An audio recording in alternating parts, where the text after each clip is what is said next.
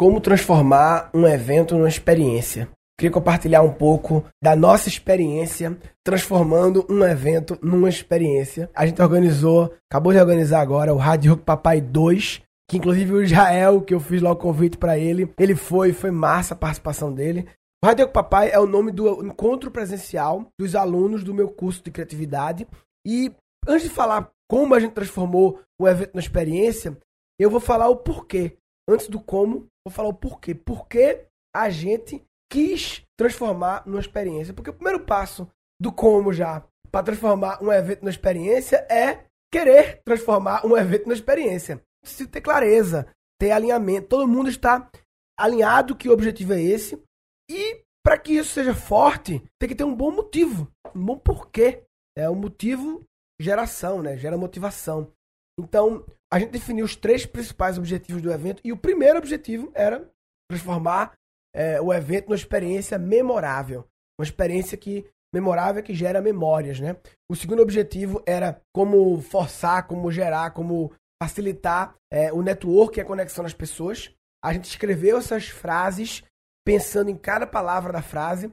E o outro era como oferecer conteúdos complementares ao curso em forma de sacadas aplicáveis, ou seja, preocupado não só em toma aí, falei, mas que com que eles processem isso. E a gente se preocupou com esse ponto sim, já que estava claro na frase, na challenge question, na, na, na frase desafiadora, né? Que isso, isso aí. Mas em relação à experiência, qual é o nosso porquê de tudo isso? O porquê é, eu fazia o curso de criatividade offline, né? Presencial virou offline agora. Eu fazia, eu fiz turmas em Recife e em São Paulo. E era massa, eram três dias, né? À noite, três noites, três horas, três horas, três horas, nove horas o curso, três dias seguidos. E mais ou menos 30, 40 pessoas na turma. E é uma experiência, né? Porque eu não dava só conteúdo, dava. Falava, falava, falava, falava, mas também a gente fazia dinâmicas, usando post-its, inclusive. Rolava interações, pessoas sugeriam problemas, a gente já dava soluções. Tinha dinâmicas que aconteciam, né? E as pessoas também se conheciam, se conectavam. Quando surgiu a ideia de fazer online, e dos motivos de fazer online foi porque, porra, eu acho que em 2013 eu tinha feito no ano todo, tinha conseguido fazer, que é conseguido fazer envolve minha agenda, né? Três dias seguidos, envolve fechar com o lugar, envolve divulgar e tal.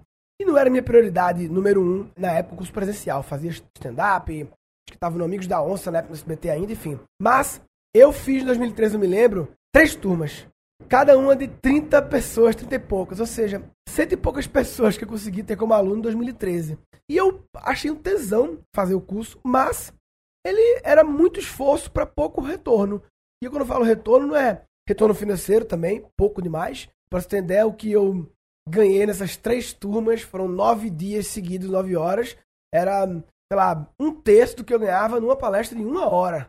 Nove horas três dias seguidos, é, era um terço, somando tudo que eu ganhava numa palestra de uma hora. Mas também, quando eu falo retorno, retorno no sentido de impacto, né? Retorno para as pessoas, ou seja, tudo isso para impactar cento e poucas pessoas, né? Então eu comecei a questionar isso e encontrei no mundo online uma solução para escalar, impactar muito mais pessoas e ter muito mais retorno, todo financeiro meu, e justificar o foco nisso. Hoje em dia virou um negócio tão incrível, né? Mais de mil alunos em um ano. Para quem tinha 100, mais de mil em um ano. E o mais louco, os do online são mais transformados do que os do offline. Por mais paradoxal que isso pareça. Ah, mas como assim o offline tava com você lá? Tá, mas o offline dura nove horas só. É três dias seguidos. O offline é um, é um direto na cara do cara, é um direto. É um soco direto que eu dou durante três dias. Mas um direto não é suficiente para derrubar. Né? No online, a gente dá direto, jab, jab, jab, direto, jab, jab, jab, direto, jab, jab, jab, direto, durante dois meses e continua. Né? Porque esse evento agora, o Radio Papai foi um direto, foi uma voadora, né? E é uma voadora que, gente, desde a turma 1, que fez há um ano atrás, a turma 2, que fez há, sei lá, nove meses atrás, todos esses tiveram seus jabs diretos e continua-se através do grupo e tal. Aí chega no evento, bum. Mas o que eu tava falando é quando eu mudei para o resolvi fazer online, o grande desafio foi, porra, legal, o online é massa, você, você escala para muitas pessoas, legal, o conteúdo tal, mas e, e, e, as experiências que tinha no offline? E aí a primeira coisa que eu tive muita clareza foi, tipo, não ficar apegado às experiências exatas que o curso presencial que eu fazia proporcionava. não ia pegar aquelas exatamente, porque muitas vezes você pega, ai, como é que eu vou trazer para o mundo online aquilo que eu fazia offline? Não, não é para trazer para o mundo online. É para criar no mundo online novos tipos de experiências. Porque a plataforma mudou, o contexto mudou, o mundo mudou. Não se apega ao jeito que era. Foi o que houve quando surgia a publicidade no Brasil. Eu já falei isso no episódio. Eu acho que quando surgia a publicidade na internet, né? A primeira forma de publicidade, a mais popular pelo menos, era o banner. O que era o banner? Era o outdoor do mundo offline, que eles pensaram, porra, precisamos ter publicidade do mundo online, precisamos trazer o conceito de publicidade do mundo offline, e aí trouxeram literalmente o outdoor e virou banner. Mas, depois de alguns anos, veio os sistemas de anúncios segmentados e extremamente mensuráveis e detalhados e democráticos como AdWords, Facebook Ads, blá blá blá, que aí sim são a publicidade moderna da internet, né, inovadora e tal, realmente criada para o mundo online. Então, quando eu vamos fazer online, vamos, mas peraí, não vamos noiar com ah, eu fazia um exercício assim assim assado, como eu vou fazê-lo online? Não. Esquece o que eu fazia, quer dizer, esquece não. Tá ok, tá lá. Se der, deu, se não der, vamos criar novos jeitos. E aí, eu comecei a criar exercícios diferentes que pudessem ser feitos no meu curso. Tem alguns exercícios que envolvem as pessoas irem pra rua, irem numa banca de revista, comprar uma revista que não sei o que, interpretar e mandar. A gente começou a pensar, pô, vamos conectar as pessoas. O grupo do Face, um recurso tão simples, né? Gratuito, mas que você junta pessoas com o mesmo alinhamento, que estão fazendo o mesmo curso, o mesmo conteúdo, que pagaram para isso. Isso faz toda a diferença, que não é caiu perdido, não. Pagou, não é barato, é, é justo, mas não é um valor, não é 30 reais, né? E elas pagaram para estar tá lá, vivendo aquela experiência, juntas ali, alinhadas. E aí a gente agora, até agora nas turmas, a gente teve o grupo do Facebook como forma de interação entre eles. Os Rádio Rock Papai, né? Teve um em novembro, outro agora em maio. Não sei se vai ter outro ainda esse ano ou só próximo ano. Mas também tem os encontros locais. As pessoas, a gente não organizou nada, né? Começou a acontecer, foi uma, um efeito colateral positivo. Muitos e muitos encontros locais em que as pessoas se encontravam para trocar experiências do curso. Pô, Recife, pô, a galera lá organiza uns 15 já em Fortaleza, em Brasília, São Paulo, Rio, por vários lugares, a galera, mesmo tem cidades que tem duas pessoas, dois alunos, ok, duas pessoas já é um encontro para trocar ideias, se conhecer, se conectar, trocar ideias. Isso é uma coisa que surgiu. E uma das coisas que a gente ficou muito claro é precisamos forçar experiências que gerem proximidade, contato físico. Né? Então surgiu a ideia de fazer o Radio Papai não só como um evento, para as pessoas ficarem trancadas no teatro, no auditório, durante vários dias, várias horas, de manhã até a noite, ouvindo conteúdos, porque aí eu tô fazendo a mesma coisa que eu faço online. Aí não adianta. Se é pra ficar sentado ouvindo palestras, porra. Aí eu boto lá no portal dos alunos uma palestra e eles vêm, sabe? Aí o cara tá vendo palestra, aí break, beleza, tem um break, break de meia hora. Não temos que voltar porque temos uma programação muito extensa. Porra, o break é o mais importante. Você vê que no nosso evento agora, a gente fez o BLR, break longo de relacionamento, uma hora de break. Sem miserinha de break, porra. Sem pirangagem de break. Porra, mete o break com a porra. Outra, nosso evento era só na parte da tarde. Pra de manhã as pessoas poderem. Eu vou desconstruir um pouco o Rádio Papai 2, tudo que a gente fez para tornar uma experiência. Começou na quinta, acabou no domingo, em vários lugares, em vários. É realmente uma coisa que gera memórias, porque essa era a nossa. Tínhamos clareza que esse era o objetivo. Uma experiência que facilitasse o network, a conexão das pessoas e também tivesse conteúdos complementares em forma de sacadas aplicáveis. Outra coisa interessante, antes de construir o Radio Papai 2, é que os encontros locais foi efeito colateral positivo que a gente percebeu, mas a gente percebendo o comportamento ali, a gente já, opa, tem algo ali. E agora no evento a gente já criou os embaixadores, que o pessoal chamou de CD, Comédia Desbloqueadora.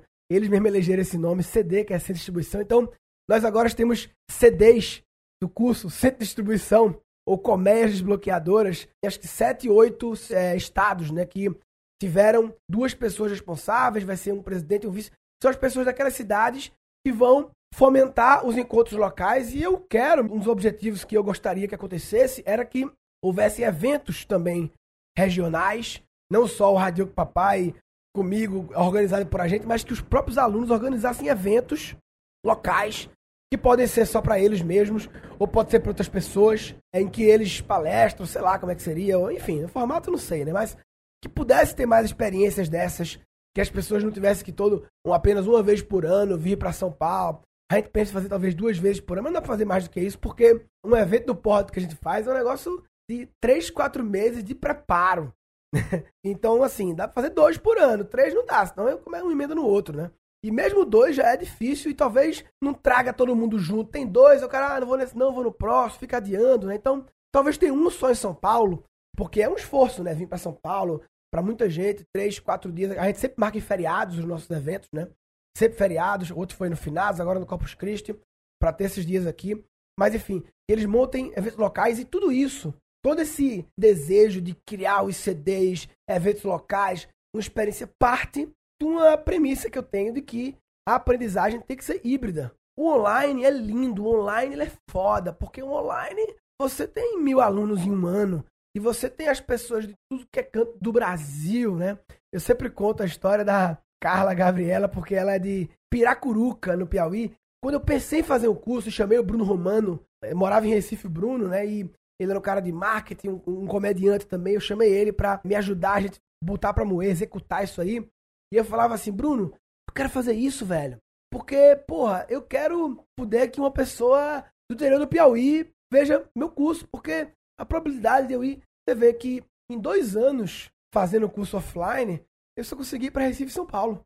A probabilidade de eu ir para o interior do Piauí era pequena. Provavelmente eu continuaria fazendo Recife São Paulo.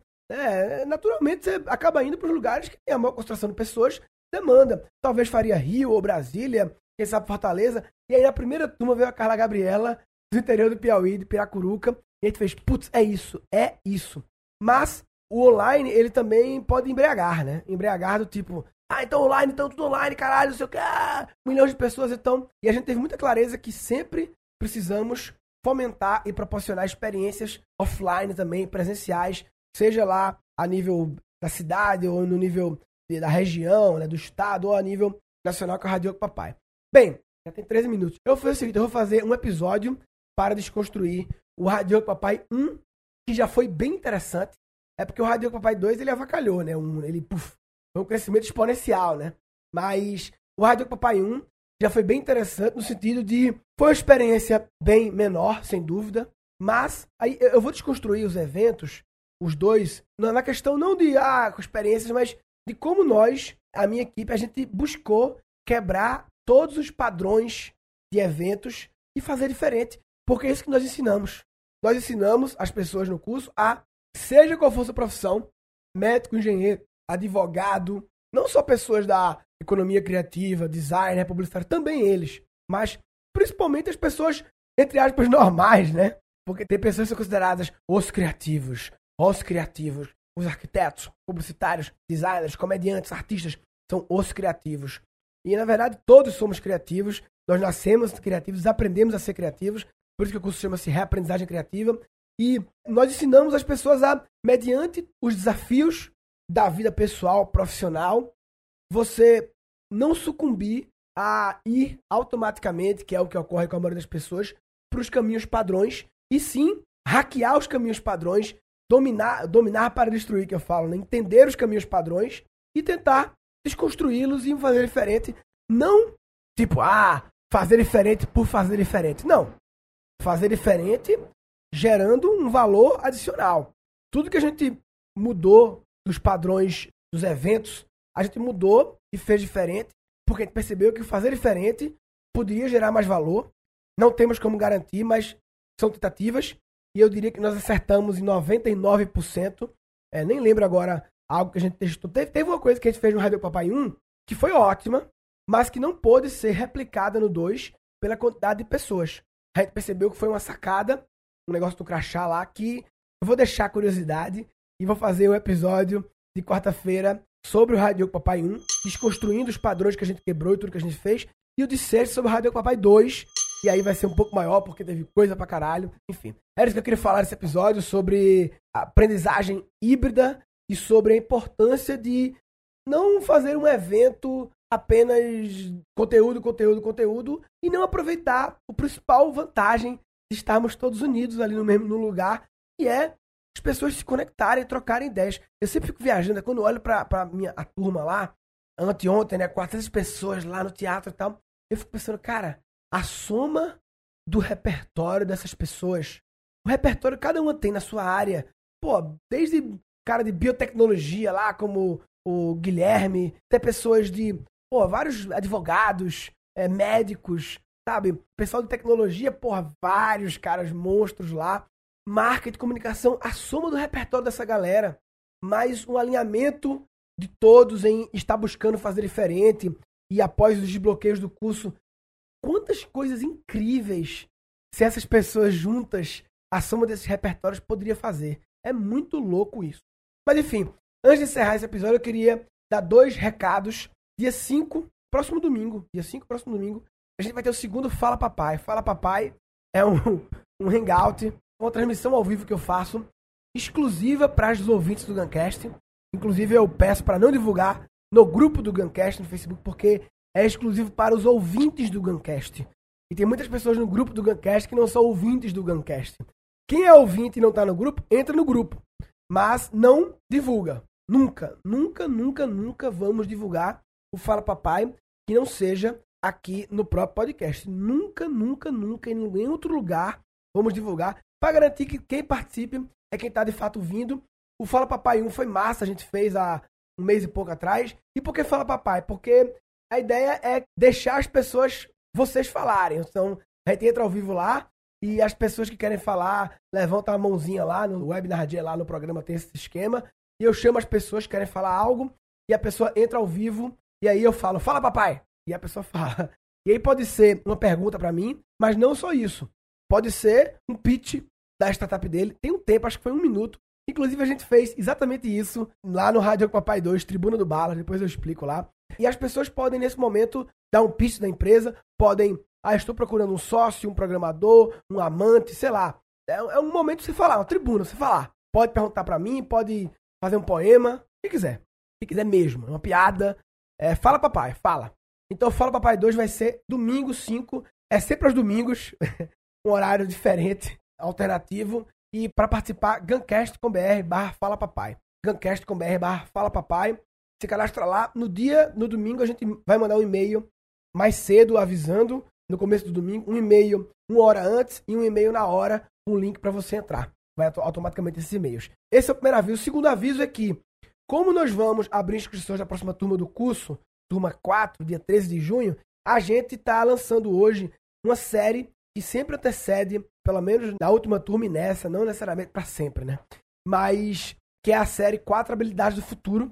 É uma teoria minha sobre combinando minha experiência lá no Singularity da NASA em relação ao futuro e combinando algumas teorias da múltiplas inteligências, Howard Gardner, da modificabilidade cognitiva do Feinstein, um paper de Oxford muito massa que eu vi sobre quão suscetível os empregos estão para automatização. E eu combinei tudo isso com coisas minhas, opiniões minhas, e criei a teoria das quatro habilidades mais importantes para o futuro. As quatro habilidades todo mundo deveria desenvolver agora, porque são elas que vão fazer a diferença. Habilidades genéricas. E aí, quem quiser acessar, murilogan.com.br barra habilidades. Lá no, no, no, post do Guncast, eu vou deixar lá, murilogan.com.br barra habilidades. Saiu o primeiro episódio, são vários episódios. O segundo vai ser no domingo dia 5, após o Fala Papai. Só que a gente vai liberar na hora do Fantástico, tem um motivo de ser na hora do Fantástico. E o terceiro episódio na outra semana, eu acho que na quarta e tal. E na outra segunda, a gente vai abrir as inscrições do curso da turma 4, que vai ter agora mais vagas. O curso vai ser diferente. Vai ser a primeira vez, até então nas, nas turmas, foi a mesma versão do curso, a versão 1.0, né? Mudando algumas coisas, detalhes assim, na hora dos hangouts e tal, mas assim, o curso como um todo e nessa turma 4 agora vai ser a versão 1.5. Vai ter módulos a mais, algumas aulas a mais, algumas coisas. O software novo nosso, estamos estreando um software. Depois de muitas pesquisas aí, eu fui para Londres, vocês acompanharam aqui, procurar softwares de LMS, Learning Management System, e vasculhei os melhores do mundo e concluí que eu tenho que fazer o meu, porque o preço que custa os melhores do mundo, eu consigo fazer por metade do preço, talvez não agora, mas em um ano, por metade do preço eu consigo fazer melhor que o melhor do mundo.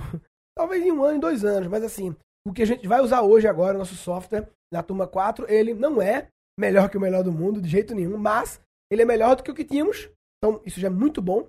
Melhor do que o que usávamos, que era o Optimize Press, um padrão de mercado. Então, ser melhor do que o que usávamos e é nosso. E isso é só o começo, papai. Porque eu acho que a minha principal ambição, missão de vida, o meu principal tesão não é dar curso de criatividade. Eu descobri que meu principal tesão é criar experiências de aprendizagem. Isso é tesão. E o curso de criatividade, por isso até que eu não criei novos cursos, porque minha empresa é uma escola, não é um curso, é uma escola que tem um curso de criatividade, que por enquanto é o primeiro, nós queremos ter vários, e esse ano eu desisti de ir para o segundo curso para masterizar o de criatividade, criar essa versão 1.5.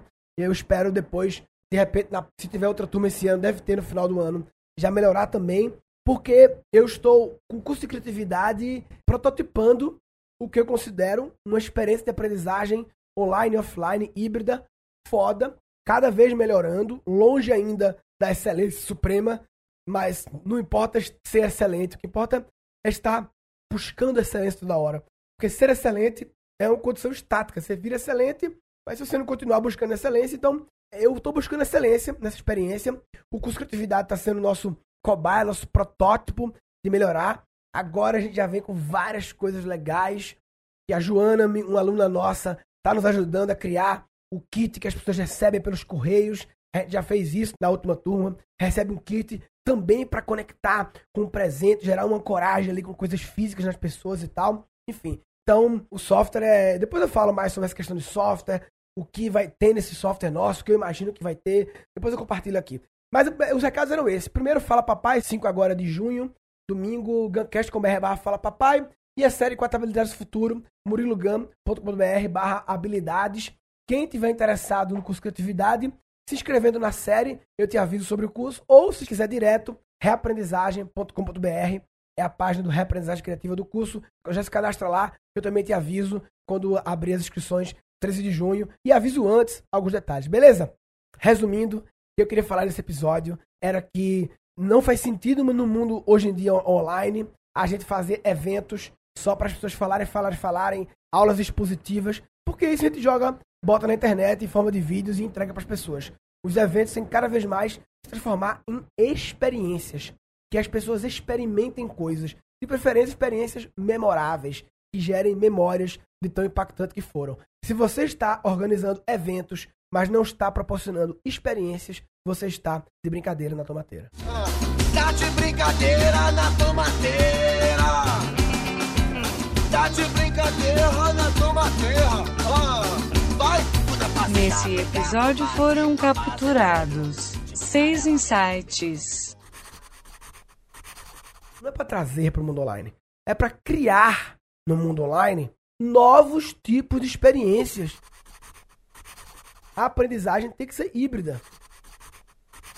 E na verdade todos somos criativos, nós nascemos criativos, aprendemos a ser criativos. Não sucumbir a ir automaticamente, que é o que ocorre com a maioria das pessoas, para os caminhos padrões, e sim hackear os caminhos padrões, dominar, dominar para destruir, que eu falo, né? entender os caminhos padrões e tentar desconstruí-los e fazer diferente. Porque a gente percebeu que fazer diferente poderia gerar mais valor. Não importa ser excelente, o que importa é estar buscando excelência toda hora. E dois episódios futuros. Eu vou deixar a curiosidade e vou fazer o episódio de quarta-feira sobre o Radio Papai 1, desconstruindo os padrões que a gente quebrou e tudo que a gente fez. E o de sexta sobre o Radio Papai 2, e aí vai ser um pouco maior porque teve coisa pra caralho. Enfim. Falou, papai.